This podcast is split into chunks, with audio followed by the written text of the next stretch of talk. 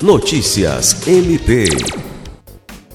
O Ministério Público do Estado do Acre, por intermédio da promotora de justiça Maria Fátima Ribeiro Teixeira, expediu no último dia 20 de junho recomendação dirigida às autoridades policiais e peritos criminais de Rio Branco que adotem as medidas necessárias no combate à tortura. A recomendação leva em consideração a necessidade dos agentes de segurança pública atuarem de acordo com as normas contidas no Protocolo Brasileiro de Perícia Forense e Protocolo de Istambul, da Organização das Nações Unidas, que trazem uma série de determinações na hipótese de elementos de informações indicarem crimes de tortura, maus tratos e tratamentos degradantes. Ao diretor-geral da Polícia Civil de Rio Branco, a promotora recomendou que, no prazo de 60 dias, adote medidas necessárias para adesão física e material do órgão de perícia, realizando inclusive as providências quanto às lotações